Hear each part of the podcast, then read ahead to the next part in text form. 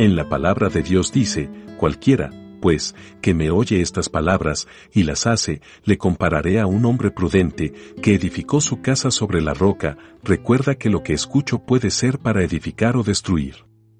No olvides seguirnos en nuestras redes sociales como Iglesia Querit y acompañarnos en nuestros en vivos todos los domingos a las 9 de la mañana. Dios te bendiga hoy y siempre. Buenos días para todos Dios bendiga a cada uno de mis hermanos y amigos que escuchan este mensaje diariamente por este medio.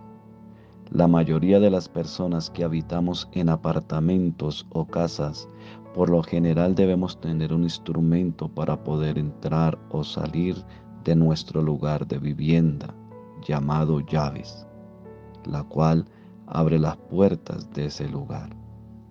La oración debería ser o debe ser la llave que de día abre la comunicación directa con Dios y con nosotros como sus hijos. La oración siempre nosotros como cristianos en su mayoría es la más subestimada, es decir, no le damos el valor que verdaderamente corresponde. Hoy Dios nos aconseja y nos anima a que seamos unos cristianos de oración Charles Spurgeon en uno de sus discursos dijo la siguiente frase, Nuestras necesidades son tan profundas que no debemos cesar de orar hasta que estemos en el cielo. Qué frase tan maravillosa.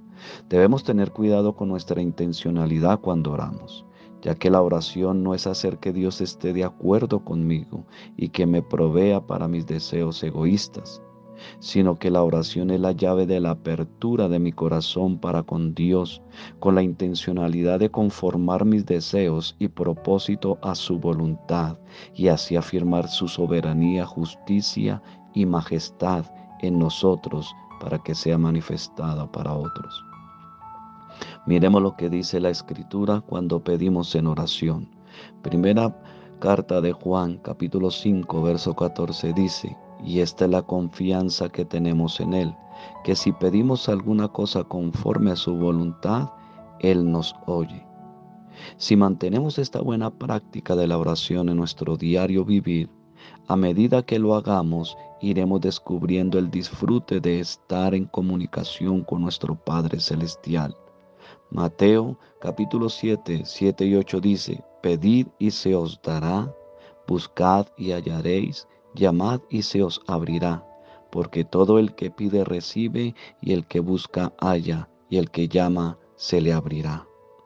Aunque pareciera que en este verso da a entender que todo lo que se pide será concedido, no es así.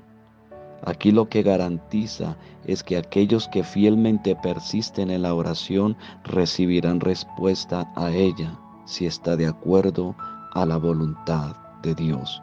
Por eso Dios hoy nos aconseja y nos insta a que oremos, porque la oración es alimento, dice una frase de una canción de un cantante muy conocido. Por eso la oración es la llave a la comunión con nuestro Dios y Padre Celestial.